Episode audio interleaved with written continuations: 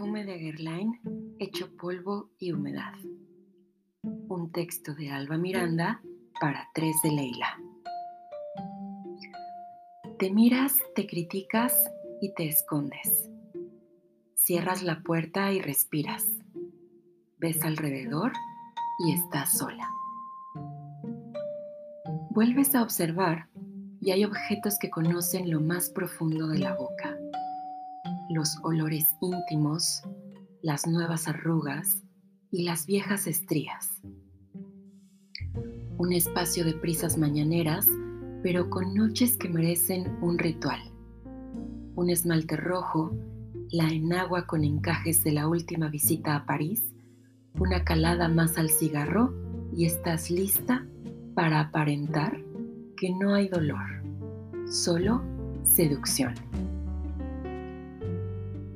Curiosear en lo ajeno es como espiar y revolver el lugar por el que se pasea, sin permiso, la mirada.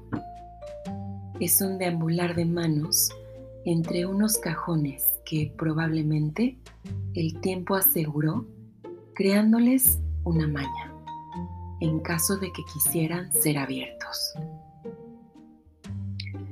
Hay espacios privados de ensueño que merecen un ritual cada vez que se entra, como el vestidor con zapato anillo del compromiso de Carrie Bradshaw del programa Sex and the City.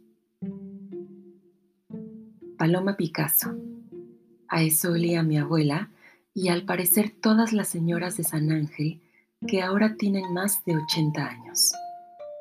Aquellas damas que bordean los casi 100 deben dejar su rastro de Shalimar de Guerlain el mismo que usaba Frida Kahlo, solo que el de ella tenía otros componentes, tabaco y hospital.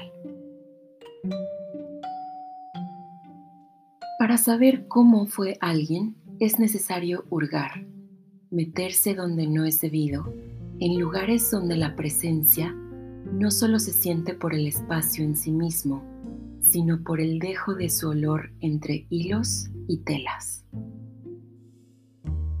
Frida Kahlo midió 1,70, fue delgada, con senos redondos y firmes. Vistió de una forma en particular, llevó una moda, un estilo personal que fue más allá del simple vestir, ya que trató de llevarnos a su sentir, a las emociones que la hicieron usar faldas, huipiles, batas o retazos de telas hechos a su parecer. 472 objetos quedaron clausurados después de la muerte de Frida. En 2004, se decide abrir el baño que guardaba el secreto indumentario más preciado del sur de la Ciudad de México en la Casa Azul de Coyoacán, también conocida como el Museo de Frida Kahlo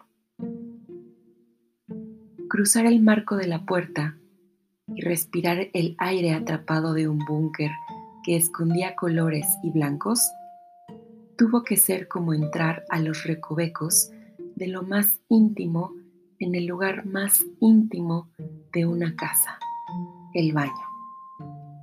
Aquel es una zona limpia en donde sacas lo más sucio de ti, un espacio en el que sucede una metamorfosis con tan solo el contacto de tu cara con el agua. Pero en el baño de la Casa Azul, hace 10 años, pasó un no sé qué con las personas que entraron después de 50 años de encierro entre el polvo y la humedad.